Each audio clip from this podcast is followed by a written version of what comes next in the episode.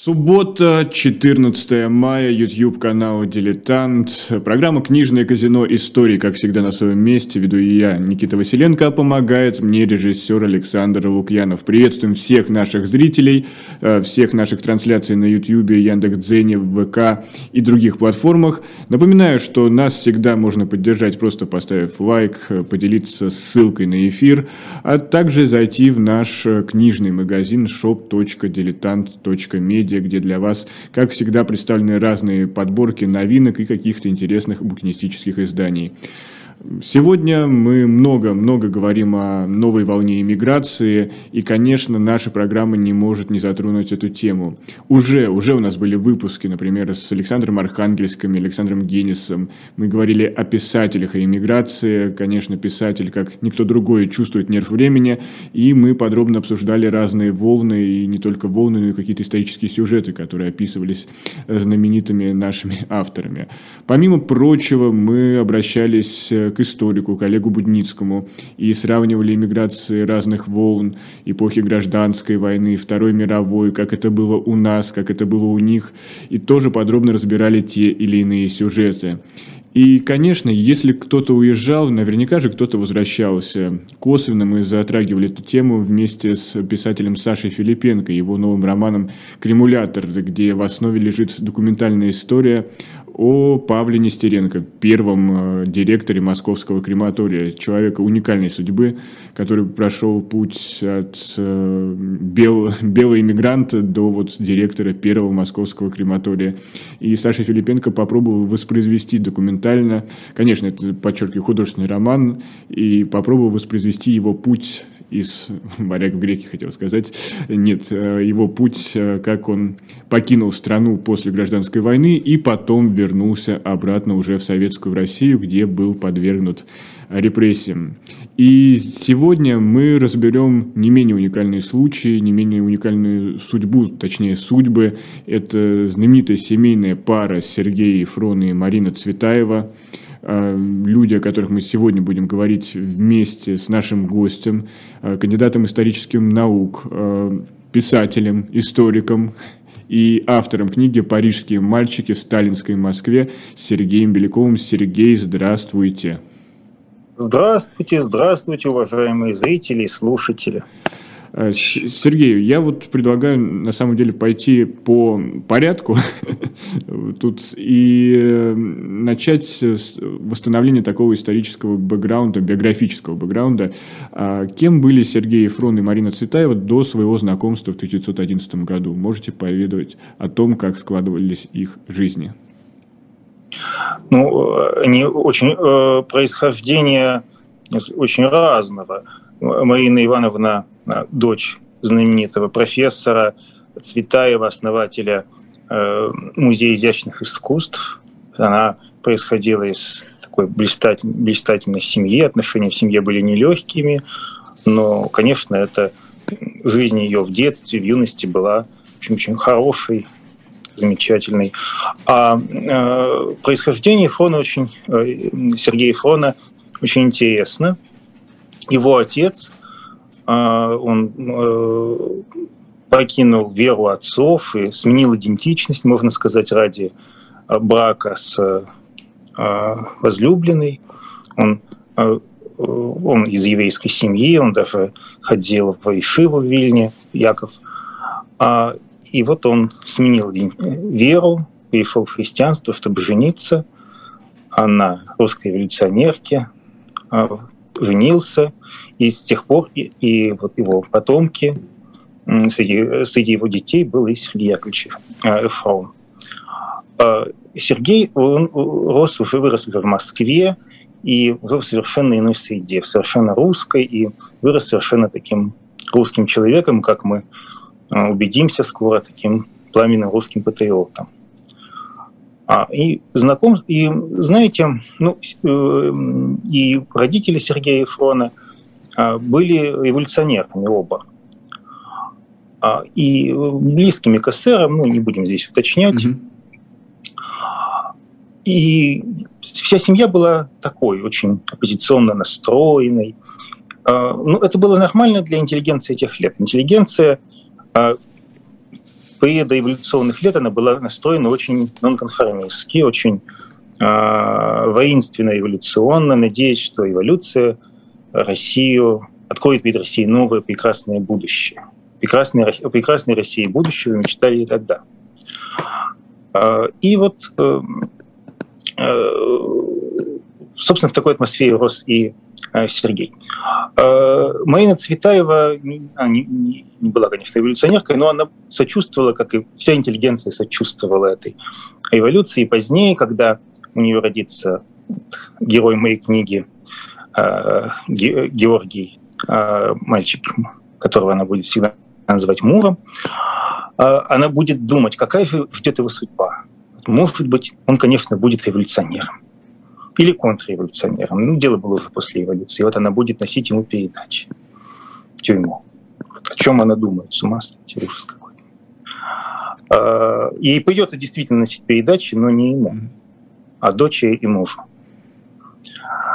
Вот. Э, ну, знакомство э, оказалось роковым и для Цветаевой, и для э, Сергея Фрон.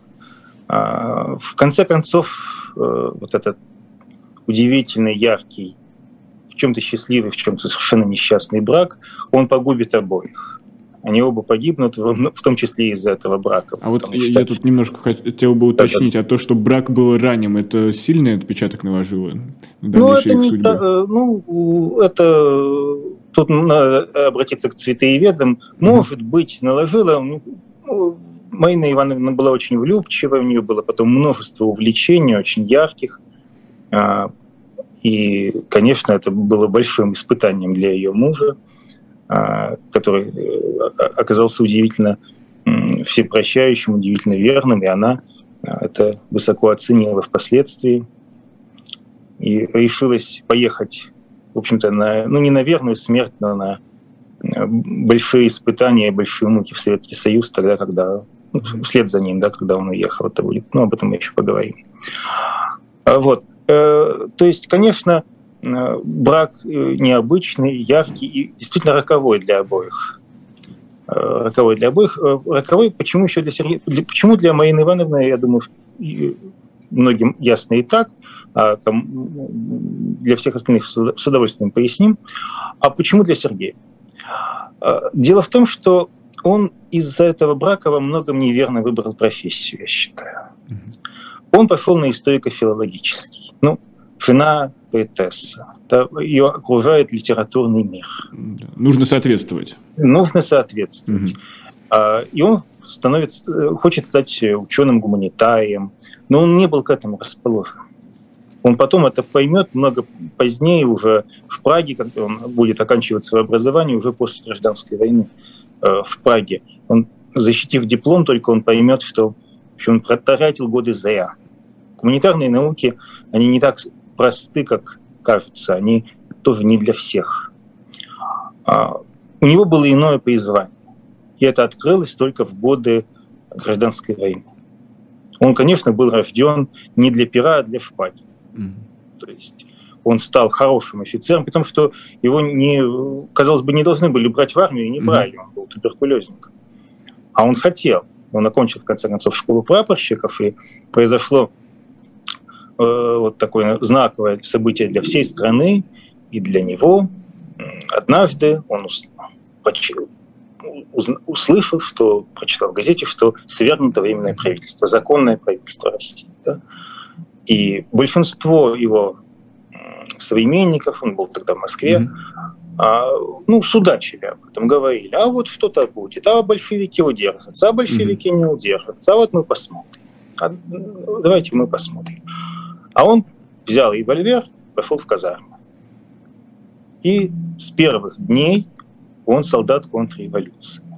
С первых дней. Это сказалось то, что он рос э, среди э, революционной среды, и в итоге от обратного отыгралось? Вот удивительный случай, удивительный случай. Казалось бы, вроде бы он должен был быть революционеров, нет, он посчитал, что правда за временным правительством – это законное правительство, законная власть, и он встал на их сторону. И, знаете, у, э, в белом движении было понятие первопоходники. Ну и при, приравнивались к ним дроздовцы также. Угу. Первопоходники, участники знаменитого этого первого кубанского похода. Сергей Яковлевич был первопоходником, но он более того, он еще раньше первопоходников, он был участником октябрьских боев в Москве. Угу. То есть вот это, то есть белогвардеец еще до белого движения. Перв, еще не с историей, а с предысторией, его можно сказать, потрясающе. Ветхосоветный отвоюет... белогвардеец, назовем его так. И так он отвоюет всю войну. Да, и он э, и воевал он, видимо, неплохо, по крайней мере, понимаете, для большинства людей война это ужас, кошмар из войны ну, мало кто выдерживает. Ну, Люди с ума сходят. Вы сказали, да. война, если можно, немножечко отмотаем пленку назад. А как Сергей Яковлевич и Марина Ивановна восприняли новости о начале Первой мировой войны? Тогда она еще... Ну, даже по... не предполагалось, что она будет называться Первой мировой, ее называли Второй Отечественной, наверное, так. Ну, вот Цветаева, она не была, не была в э, восторге от войны она не поддалась вот этому тогда всеобщему, а, ну, тоже не всеобщему, распространенному весьма такому военному безумию, как-то а, горожане, населения таких свидетельств нет. А горожане, прежде всего, там, надеялись на скорую победу, провожали войска там, до Берлина. Такие настроения были в Петербурге, такие настроения были в Париже, такие настроения были с другой стороны, естественно, в Берлине и Вене. Там все думали, что пойдем и в несколько месяцев победим, вернемся домой со славой. То есть везде э, царил патриотический угар, и это передавалось на все слои э, населения? Ну, скажем, в России на крестьянство гораздо меньше. Угу. Вот крестьянство гораздо меньше. С самого начала уже есть свидетельство, что уже в 2014 году шли такие разговорчики, а что немцы сделали. Война же немцы не напали, это была другая война, это же не Вторая мировая, это Первая мировая, совсем другая война. И такое непонимание народное, ради чего воюем, зачем воюем, было в Первой мировой а, уже тогда. А, но и, такая и городская интеллигенция, образованные слои, они были настроены весьма воинственные. Там Милюков и Пуишкевич, смертельные враги, либералы, э, ультраправый, пожали друг другу руки впервые в жизни, за общее дело воюем. Э, Цветаева, во-первых, Цветаева была германофилка. И вот ей такая война не нравилась, конечно же. Ее отношение к Второй мировой войне будет, конечно, уже совсем иным. Она будет... Э, фашизм — это иное. Да? Фашистская Германия — это не кайзеровская Германия. Это, это явление совершенно злокачественное будет, и она это как раз поймет раньше очень многих. А здесь нет. А Сергей Яковлевич несколько просился на фронт, его не брали, он стал санитаром, а потом вот он пошел в школу прапорщиков, которую как раз удачно окончил в 17 году. И, но его первыми боями были бои не с немцами, а вот первыми боями его стали бои гражданской войны. И вот мы снова вернулись к гражданской войне, и это стало настоящим испытанием для семьи, поскольку они потерялись, по-настоящему потерялись. Марина Цветаева с детьми осталась в одном городе, а Сергей Яковлевич, соответственно, передвигался вместе с фронтом как они нашлись и пытались, э, пытались они поддерживать э, какую-то связь, найти друг друга в годы гражданской? Да, да, да, пытались, но это отдельная история, как-нибудь потом, это надо отдельную, э, отдельную передачу посвящать, это немножко другая тема. А встретиться они, ну, конечно, а, встретиться они, а да, она была в Москве, где она ухаживала за двумя детьми, две дочери, одна из них умерла, старшая Аля выжила, э, Инна младшая умерла. А, и э, она ездила, как присоединившись к бесчисленной армии мешочников, ездила в Тамбовскую э, губернию за хлебом, выменивать мануфактуру на хлеб. Об этом прекрасно написала, потрясающий очерк. А, а Сергей Яковлевич воевал, воевал в Марковском полку, то есть это элитная часть эм, вооруженных сил Юга России. Э, он был эвакуирован из Крыма с войсками, а она два года уехала, смогла уехать из э, Советской России два года спустя, получив разрешение, но это тоже очень долгая история. Она уехала с дочерью Салей сначала в Берлин, где встретилась с Оренбургом. И, и вот в Берлин и приехал Сергей Яковлевич. А там они встретились. Я хотел уточнить вот этот важный момент. Марина Ивановна уехала, потому что не чувствовала себя в безопасности в новой советской России, или потому что как-то пыталась уже ну, отыскать следы мужа? Э, и то, и другое. Ей надо было, она, конечно, хотела встретиться с мужем, но она совершенно не понимала вот эту новую советскую Россию. Она писала, что еще в 17 году она плюнула на красный флаг, в, этой, в советской России от голода умерла ее дочь. В, ну, она застала наступление НЭПа. Но это ей тоже не понравилось. Потому что э, НЭП ей показался... Знаете, люди изголодавшиеся во время гражданской войны, настрадавшиеся, они так кинулись вот это вернувшееся общество потребления, как Чуковский, Корней, Корней Чуковский писал в дневнике, что э, такое впечатление, что по, по улицам ходят желудки и половые органы. Полный такой триумф потребительства.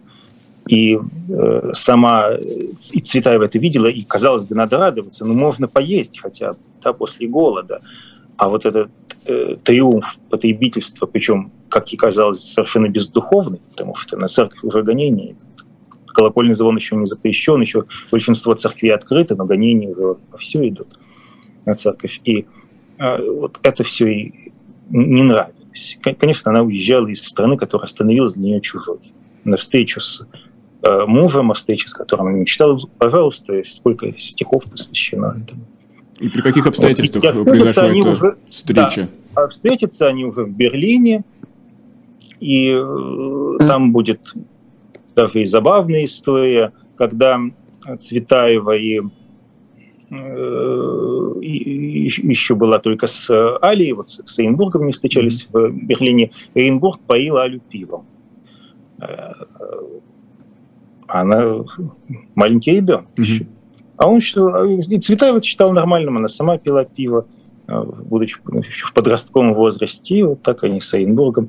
И только когда Сергей Яковлевич приехал, он ужаснулся, перевел mm-hmm. сразу дочку на лимонад и как-то попытался восстановить вот эту э, нормальную жизнь. Это Проявить ее... отцовскую заботу да, и внимание да, к воспитанию. Да, да, да, да. И вот они вскоре уезжают в Чехию, где было много всего интересного, где был знаменитый роман Цветаевой с э, Радзевичем, э, и где, в конце концов, и родился ее последний ребенок, герой моей книги, Георгий Мур. Это было в 25 году, 1 февраля 25 года. И как вы, вот, кстати, покажу да. свою книгу «Парижские мальчики». Напомним, Москве. что книга вышла в издательство АСТ редакции Елены Шубиной, да, «Парижские мальчики да. в сталинской Москве».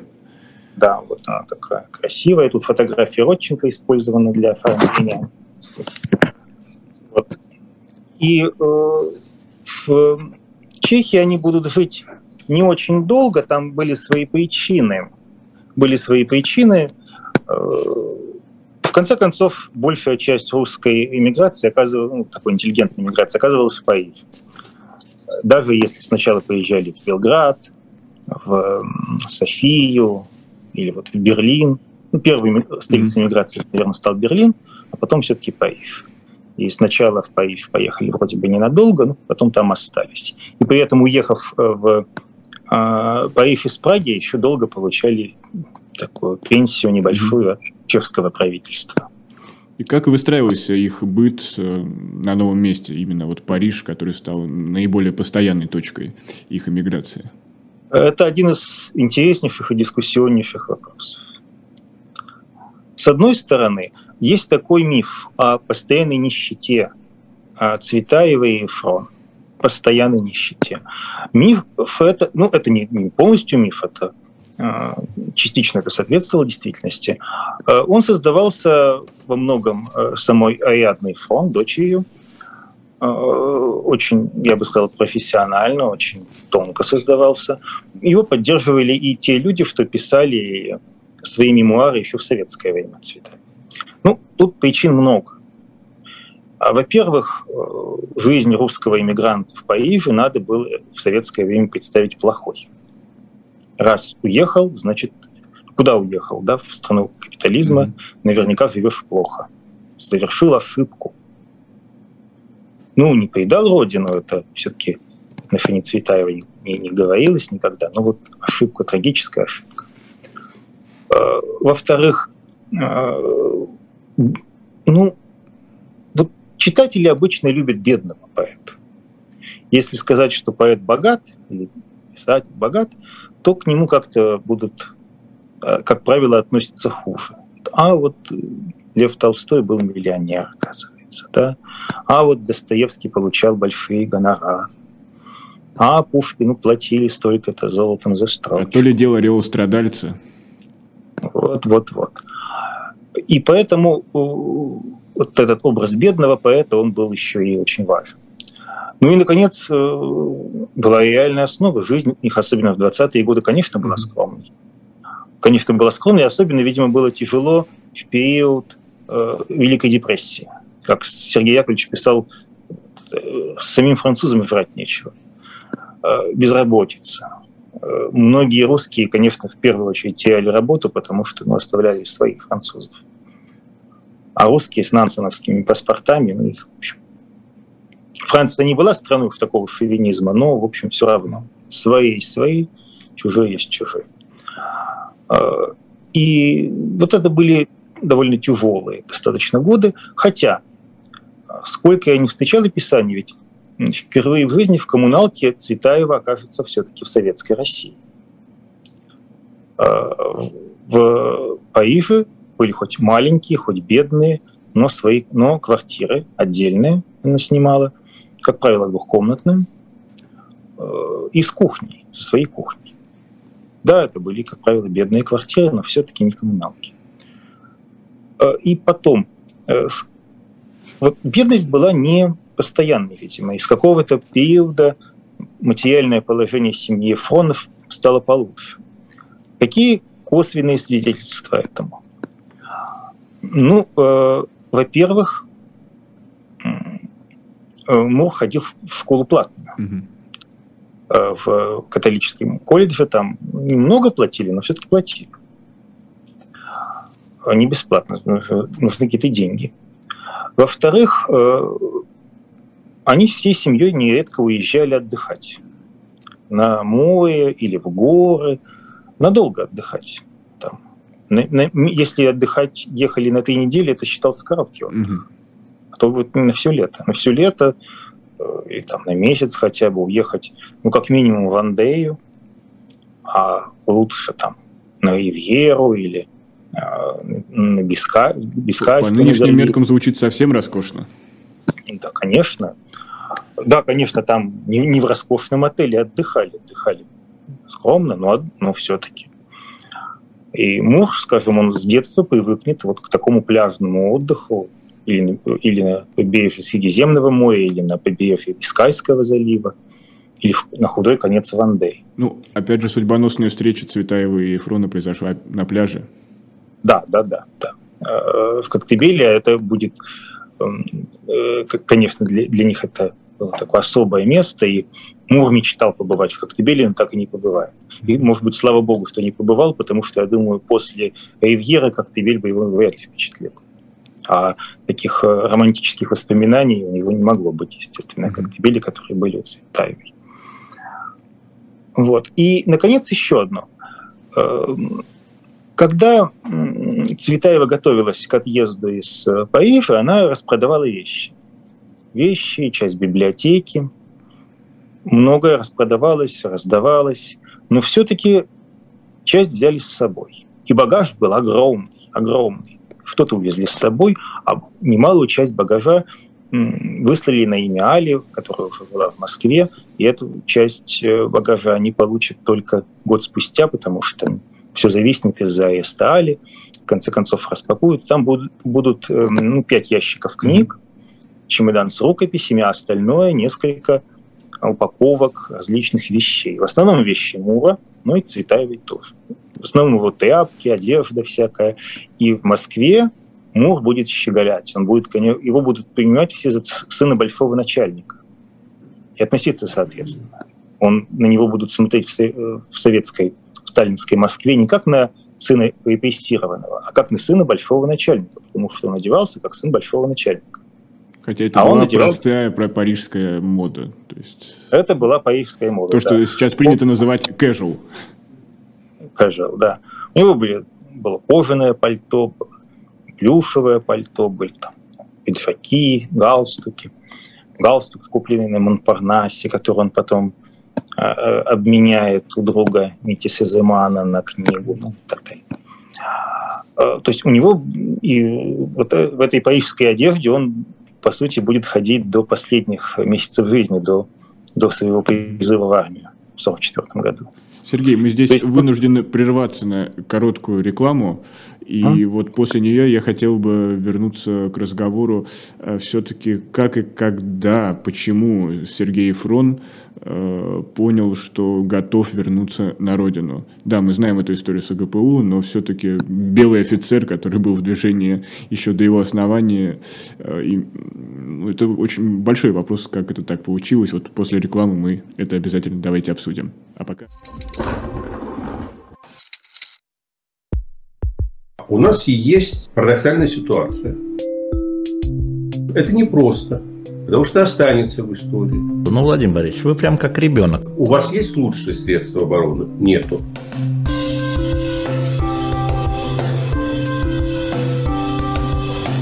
Мы же не живем в России просто так. У нас всегда должна быть какая-то миссия, ради которой можно сдохнуть. Это вообще вот кто доказал? Бжезинский.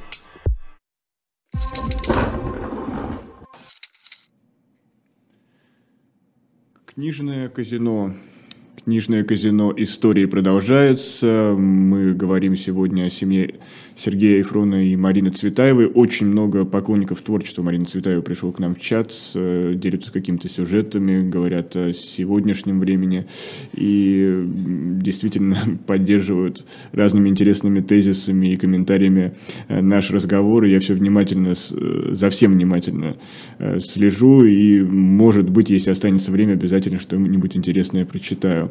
Но сейчас, как и обещал, мы хотим вернуться к сюжету э, о Сергее Ефроне. Почему, как и почему он решил, решился на тот шаг, чтобы вернуться в Советский Союз, хотя как вернуться в Советском Союзе он, по сути, не был. Это было государство, была власть, против которой он воевал в белом движении. Но вот все-таки судьба распорядилась иначе, как так вышло. И, Сергей, расскажите нам, пожалуйста. Решалась Цветаева она будет действительно решаться между 1937 и 1939 годами. Он же мечтал, мечтал об этом. Э, ну, причина понятна. Конечно же, ностальгия. Конечно же, ностальгия. Э, вы знаете, мне кажется, любовь к родине, она действительно может быть уподоблена любовь, любви к женщине, ну или там к мужчине. Mm-hmm это иррациональное чувство, очень сильное. Не просто там, я люблю это место, где мне хорошо. А вот если человек действительно любит родину, большой патриот, это чувство может быть, может переходить на совершенно иррациональный уровень. И вдали от родины оно, конечно, обостряется. И в случае Сергея Яковлевича это было очень ярко, очень заметно. Какое-то время он жил еще ну, старым багажом, оставался да, белогвардейцем убежденным, но постепенно он, видимо, начинал задумываться, может быть, мы были неправы. А, был такой случай, он его, видимо, рассказал Цветаевой. Эм, расстреливали комиссара большевистского еще в год гражданской войны. Этот комиссар, он так, с таким презрением к смерти себя вел, так мужественно принял смерть, что уже тогда у Сергея Яковлевича зародились такие сомнения. Может быть, не прав... может, все-таки мы не ту сторону выбрали, не за правое дело мы воюем. И вот это маленькое сомнение выросло в уверенность уже в, э, ко второй половине 20-х годов. Во второй половине 20-х годов. И он становится поклонником всего советского. Он читает советские газеты. Цветаева пишет, что Сережа не, ничем, кроме советской России, не интересуется, а в ней видит только то, что хочет. Э, то есть он сам себя подготовил для вербовки. То есть он стал идеальным вот таким э, объектом для вербовки. Ну и был завербован в 1931 году э, иностранным отделом, тогда еще ОГПУ. Э, и последние, последующие годы он верно служил Советскому Союзу, Э, по крайней мере, и дочь Ариадны, особенно Мур, любили, подчер... не раз подчеркивали, как верно, как преданно Советскому Союзу служил их отец. Сколько он всего, не говорит прямо, что именно сделал Сергей Яковлевич, но он столько всего сделал для Советского Союза. Он, он, он, он всего себя посвятил вот этой деятельности просоветской.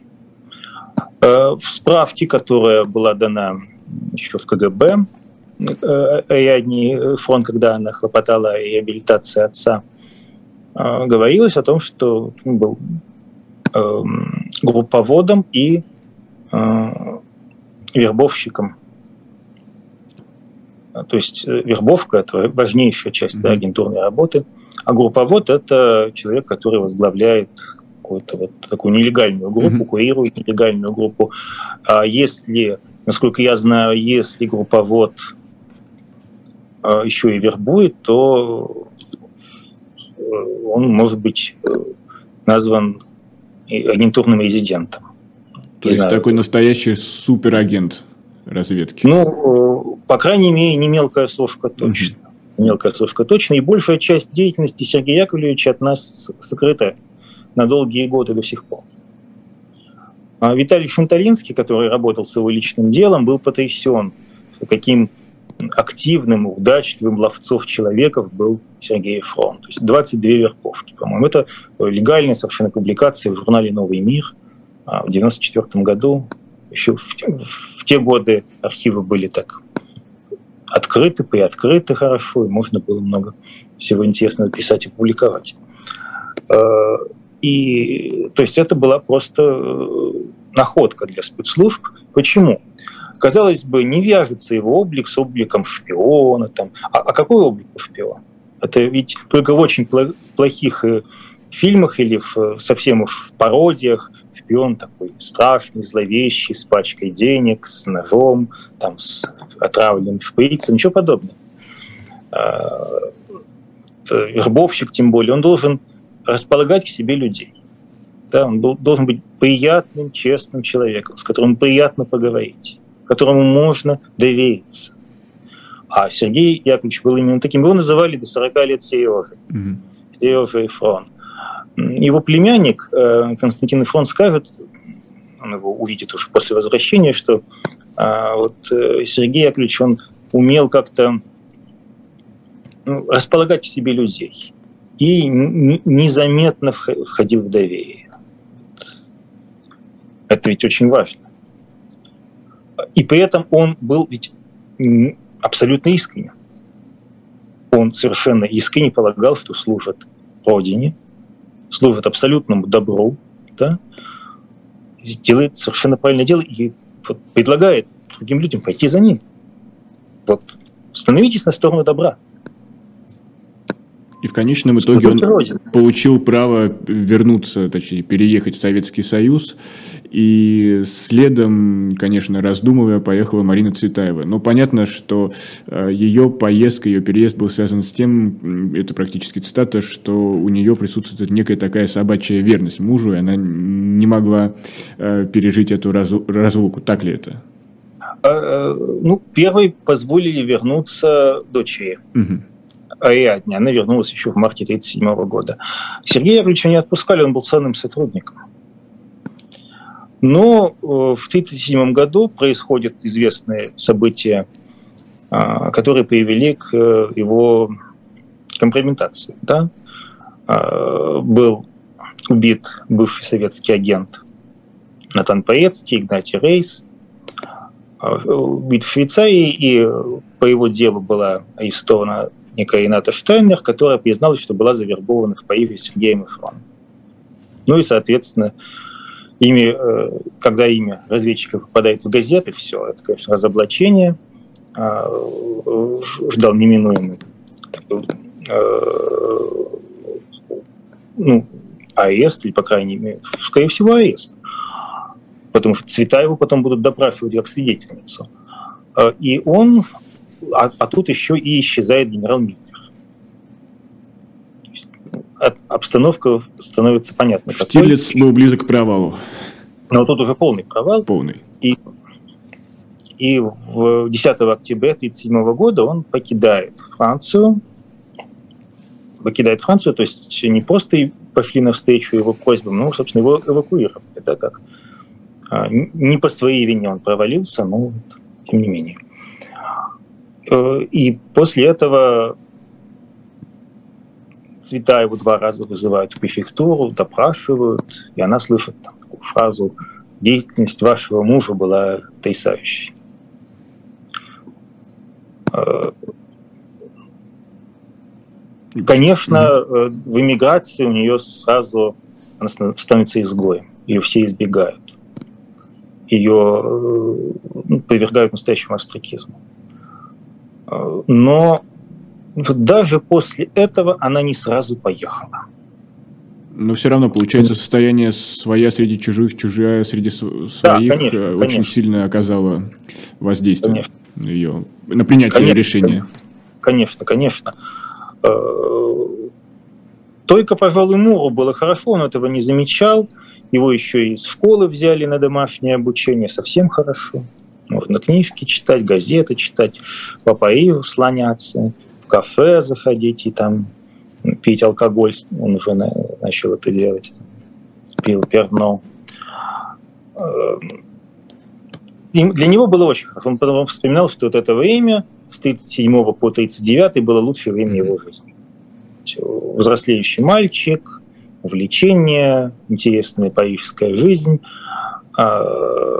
Он вот так доживал последние свои парижские месяцы наслаждаясь свободой, счастьем, э, который оценил потом, много лет спустя. Мур, он же Георгий Ефрон, мог не ехать в Москву? А, нет, но без Цветаева его одного не, не оставит, конечно же. Она его на улицу вот, не любила отпускать. Mm-hmm. Ну, конечно, она была такой мамой э, очень заботливой, и сейчас бы это назвали гиперопекой. Э, да он сам хотел ехать, но он, он, ну, мальчик еще маленький, 14 лет.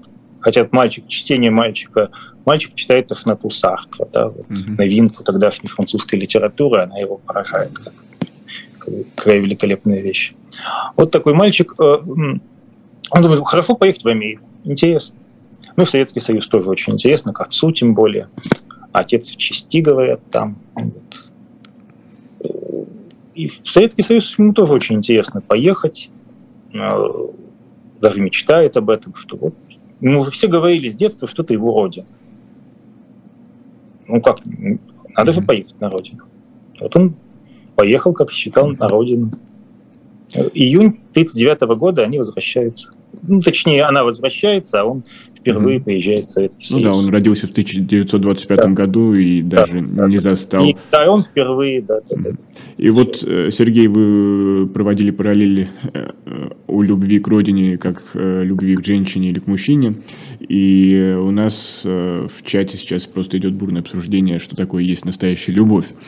Потом можно обязательно после эфира почитать. Но сейчас хотелось бы уже спросить, что было дальше. Семья собралась в Москве Москве и как э, до начала Великой Отечественной войны развивались дальнейшие события? Ну, э, дальше вот что было. Ну, во-первых, э, Сергей Яковлевич приехал еще в октябре 1937 года, и, то есть он долго прожил без них в Советском Союзе. И сначала мало свидетельств о его жизни в этот период, но, судя по всему, сначала его приняли очень хорошо ну как, вернулся, ну, не героем, но, в общем, заслуженным человеком. Э, он жил, правда, своего жилья у него, по сути, не было, но такое время, знаете, тогда счастливы были, когда есть ведомственное жилье. В Советском Союзе нет частной собственности и так далее. Он, он получил это ведомственное жилье, вот дачу в Болшево. А, Где теперь и, того, музей Марины Цветаевой. Да, угу. да, да, да. Э, половину этой дачи. А другую половину занимали его боевые товарищи. Э, Николай Клепинин и Нина Николаевна Насонова, Насонова Сизаман Клепинина. А, а потом его много возили по санаториям. Он был тяжело больным человеком, его лечили там, в Кисловодске, в Одессе, еще где-то. То есть он проводил большую часть времени в санаториях, на лечении, как такой достаточно привилегированный пациент. А он не сразу понял, что происходит. Когда понял, он, а, конечно, был потрясен, спрашивал у, у мужа своей сестры, как, как надо же, что же, надо же бороться. Ему ответили, ну, что Сереж, Россия сама выбрала эту власть. Да. Э, впал в такое уныние, и вот в таким уже печальным, унылым человеком его встретила Цветаева. Она нашла его уже лишенным, видимо, всяких иллюзий. То есть он понимал, что, э, что служил он ну, не, не столько родине, наверное, сколько вот этому большевистскому режиму, который оказался совсем не таким, как Сергей Яковлевич его себе выдумывал да, в Париже. Э, шли репрессии, и э, как раз 1939 год, возвращение э, Цветаевой, приезд Мура, они живут на даче в Полше. И там очень, по воспоминаниям, очень расходится настроение у младших и у старших. Младшие наслаждаются жизнью. Да, вот, Мур, там развивается его дружба с Э, Нити с Изыманом, с которой они и раньше были знакомы, э, ближе познакомились. А, а, молодые радуются жизни, а вот старшее поколение понимает, что они, в общем, на грани от большой пороге. беды. Угу. Да, на пороге большой беды. А почему большая беда? -то? Потому что 39 э, год, да, НКВД возглавляет Лаврентий Берия. И он убирает людей Егоды и Ежова. Идут, идут репрессии против высокопоставленных чекистов и чекистов, которые, ну, так сказать, среднего звена. И вот Сергей Яковлевич, он попадает под этот вот, под это, эту чистку. Чистка, она тем более касалась тех, у кого было не, не хорошо с происхождением. Э, еще во времена Егодов в аппарате ЧК было немало бывших белогвардейцев, бывших э, анархистов, вот таких как знаменитый Лев Задов, например, да, и начальник разведки в Махно, э, контрразведки в Махно. И то есть вот таких людей сомнительного политического и социального происхождения, сомнительного с точки зрения тогдашних советских представлений. Вот их, они попадают под чистку. А Сергей Яковлевич здесь, ну, конечно, очевидный кандидат. А, но сначала арестуют его дочь Алю, это будет, конечно, потрясением, а его арестуют уже в октябре. Его арестуют уже а, в октябре. Арест дочери раз... был именно свя- связан а, с тем, что была попытка воздействовать на Сергея Яковлевича? Или а, отдельно? Получить на него, получить на него информацию, угу. получить на него показания. И получит. В НКВД умели это делать этого добиваться, понятно, какими средствами. И то есть АЭС сначала э, Али, затем Сергея Яковлевича, и, а позже будут арестованы, арестованы вся семья Клепининых, кроме, э, кроме Дмитрия, кроме младшего сына и, да, и дочери Софии. Только вот младшие уцелели, а, а э, арестованы были Николай Клепинин и Нина Николаевна и Э, Алексей Сазыман, старший сын. То есть вот такие аисты. После этого Цветаева с, э, берет Мура в охапку, да, и крупного большого своего э, Мура 14-летнего, очень крупного, и бежит с ним, и бежит с ним в Москву. Москву к тете к тете Лилике, Елизавете Яковлевне Фрон, там они некоторое время живут у нее в маленькой квартире в Мерзляковском переулке, а потом уже э, на некоторое время они получают жилье в Голицыно, где э, они живут не в самом писательском доме, там был дом отдыха писателей, а рядом с ним столуются только в доме писателей, а, э, живут рядом. Э, деньги дает Литфонд, потом э, Литфонд дает их не просто так, это суда, и потом Цветаева еще из своих гонораров за переводы будет, будет это суда погашать. Ну и, конечно мы, конечно, мы знаем, что в дальнейшем был август 41 Елабуга.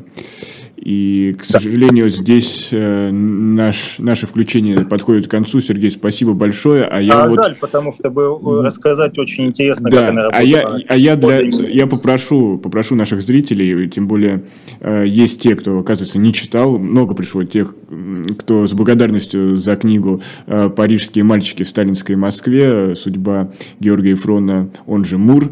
Да, и я предлагаю, если вы хотите узнать Э, дальнейшее продолжение рассказа быстрее в книжные магазины или на сайт э, Литрес за электронной копии, и там все подробно написано. А я напомню, что у нас в гостях был кандидат исторических наук, э, автор книги «Парижские мальчики в сталинской Москве» Сергей Беляков. Сергей, еще раз спасибо и надеюсь, до новых встреч, потому что спасибо. в нынешних обстоятельствах это действительно очень ценно. Спасибо, до новых встреч. Да, спасибо большое. Ну, а мы двигаемся дальше. У нас, как всегда, книжечки с Николаем Александровым. Николай вот-вот появится на экране, а я напомню, что вы можете зайти в магазин shop.diletant.media, где для вас много разных подборок э, на исторические сюжеты, художественной литературы. Но сейчас я уже не буду больше отнимать времени от, у Николая. Николай, здравствуйте. Что ж, мы, мы ждали, мы готовы готовились, пожалуйста, расскажите нам, что сегодня будет в обзоре. Да, сегодня я попробую вот уложиться с пятью книжками, которые я хотел представить. Начну сразу же с книги, которая вышла в издательстве «Центр полиграф». Это книга Иосифа Владимировича Гессена «Жизненная в двух веках. Жизненный отчет российского государственного и политического деятеля, члена Второй Государственной Думы».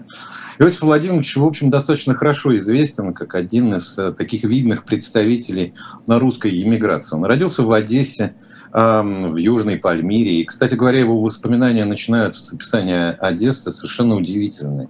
Он находился в ссылке на российском севере, был членом Второй Государственной Думы, а, и принимал самое деятельное участие в партии кадетов. А, затем уже, когда он оказался в эмиграции, а, и, кстати говоря, у него было много знакомых, э, среди которых, там, я не знаю, Лев Николаевич Толстой, э, Александр Бенуа, э, Федор Шаляпин. Дом его, в общем, был достаточно хорошо известен. Но затем газета «Руль», один из таких центров русской мысли, иммиграционной русской мысли, архив русской революции.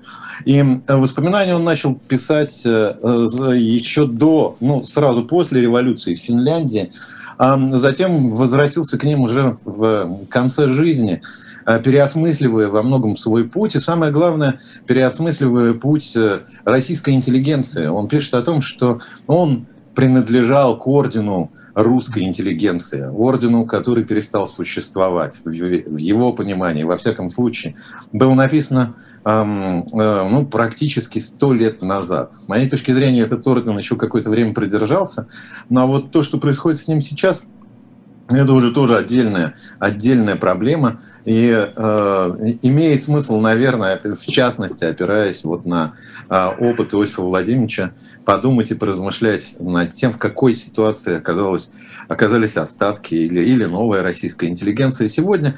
Ну, а я э, приведу одну цитату из Иосифа Владимировича для того, чтобы э, понять, насколько актуально это звучит сегодня. Вот и осуществилось предчувствие, что Россия непоправимо дорого, что Россия непоправимо дорого обойдется участие в войне заранее предрешенным, каких бы жертв она не требовала, исходом. Положительно утверждаю, что ни одной минуты не верил, что революция удастся прекратить разруху, обуздать стихию. Всеми фибрами души ощущал, что мы стоим на наклонной плоскости, на которой удержаться немыслимо, а куда скользим, не вижу и сохраним ли при этом голову на плечах, не думаю. А, Иосиф Гессен в двух веках. Воспоминания этого, ну, в общем, удивительного человека. Следующую книгу, о которой я хотел э, э, поговорить и указать, она э, в, каком, в каком-то смысле, ну, напомню только, что воспоминания Иосифа Гессена вышли в издательстве «Центр Полиграф», и заодно mm-hmm. скажу еще об одной книжке этого издательства. Это Невил Форбс «История Балкан». А, во многом классический труд Невил Форбс э, британец или шотландец из, из известного рода Кириков. Э, кстати говоря, непосредственно связанный с Россией, потому что он лечился в России кумысом, Ого. Но при этом, конечно, э, учился в Лейпцигском университете, в Оксфорде.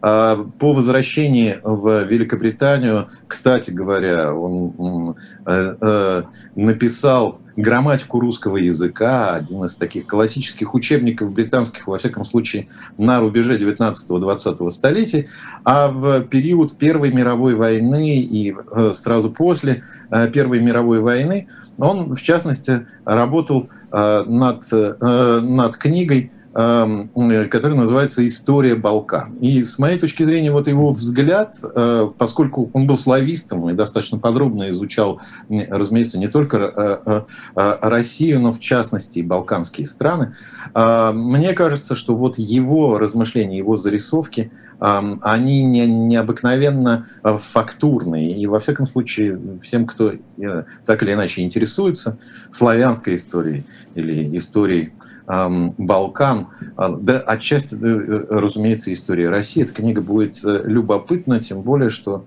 а, в общем, э, это такой ну, практически классический труд. Идем дальше, не оставляя тему войны, но теперь приближаясь уже к другим событиям. В издательстве «Азбука» вышел роман Артура Перес Риверта «На линии огня» он называется – а в центре романа события гражданской войны 1938 года в Испании. Но здесь нужно сказать, что, что многим читателям, конечно же, Артур Перес Реверта э, хорошо знаком. По его знаменитым романам, теперь уже знаменитым «Учитель фехтования», «Фламандская доска» или его книгам о капитане а-ля Триста. Э, э, Артур Перес Реверта такой вот автор – напряженных, приключенческих, отчасти детективных романов, но в данном случае, которые иногда сравнивают с романами Умберто Эко, но в данном случае он рисует, конечно, э, в первую очередь вот саму фактуру, реальность войны. И на, на этих мелочах, на довольно жестком описании э, строится строится его повествование. Напомню в скобках, кстати, что среди книг Артура Переса Реверта и «История Испании». Так что, в общем, ну, вовсе не, не случайно его обращение к исторической теме. Еще одна э, книга, которая отсылает нас уже в другую эпоху, в эпоху Возрождения, я думаю, что она также многим может быть интересна, э, это э, книга Росса Кинга которая вышла в издательстве «Калибри», «Калибри», то есть это тот же самый издательский дом «Азбука Аттикус». Называется она э, «Книга торговец из Флоренции». Действие происходит в 15 веке, а в центре этого ну, повествования совершенно удивительный человек э, Веспасиана да Бастиччи, флорентиец, который считается родоначальником книжного дела в Италии, во Флоренции в частности, потому что Казима Медичи э, вам, обязан ему своими книжными собраниями, который на протяжении более чем 40 лет занимался переписыванием средневековых книг и античных книг. И, по сути дела, создал не одну даже, а несколько библиотек в Италии. Вот его биография и сама эпоха Возрождения э, показывается в этой книжке, а Рус Кинг известен, конечно же, и многим как автор книжек у Леонардо да Винчи, например. Э, или, или книжки о Клоде Мане, но в данном случае книжник в центре повествования. Бежим мы дальше, потому что времени остается уже, в общем, совсем немного, а о некоторых, о некоторых книжках мне еще хотелось сказать несколько слов. Это книга, которая вышла в издательстве «Баслен». Книга Бориса Тихомирова «Достоевский. Литературные прогулки по Невскому проспекту». Борис Тихомиров работает в музее Достоевского в Петербурге. И э, понятно, что эта экскурсия привязана к творчеству Достоевского, не, наверное, не нужно говорить о том, что Достоевский это один из тех писателей, э, который связан с топографией Петербурга непосредственно. Может быть, как никто друг, никакой другой писатель э, вообще в истории литературы, ну, может быть, можно там с Улисом Джойса э, сравнить, если Дублин Джойса сравнивать с Петербургом Достоевского, э, можно найти некоторые параллели. Вы помните, как в «Преступлении и наказании», например, действие романа непосредственно связано, то есть просто привязано к топографии Петербурга. И поэтому, конечно, эта книга э, связана не только с жизнью, разумеется, Достоевского, Но и с его художественным творчеством. Николай, спасибо большое за этот рассказ. Признаюсь, очень ждал э, книгу про книга торговца. И сейчас наши да, зри... да, зрители да. еще раз увидят обложку на экране. Точнее, не еще раз, а впервые увидят, потому что э, технически почему-то не получилось изначально вывести, но сейчас вот она будет перед глазами. А, к сожалению, мы уже должны прощаться, передать слово Ольге Журавлевой и ее программе «Одна». Оля, привет! Да, и самое главное, поздравляем нашего коллегу Антона Ореха, полтинник. Да, страшно представить представить. Да, все, вот. А, ну и после Одны не забывайте Андрей Бележой и Ксения Ларина в Дифирамбе. Тоже оставайтесь с нами. Это YouTube-канал «Дилетант», «Живой гвоздь». До новых встреч. До новых встреч.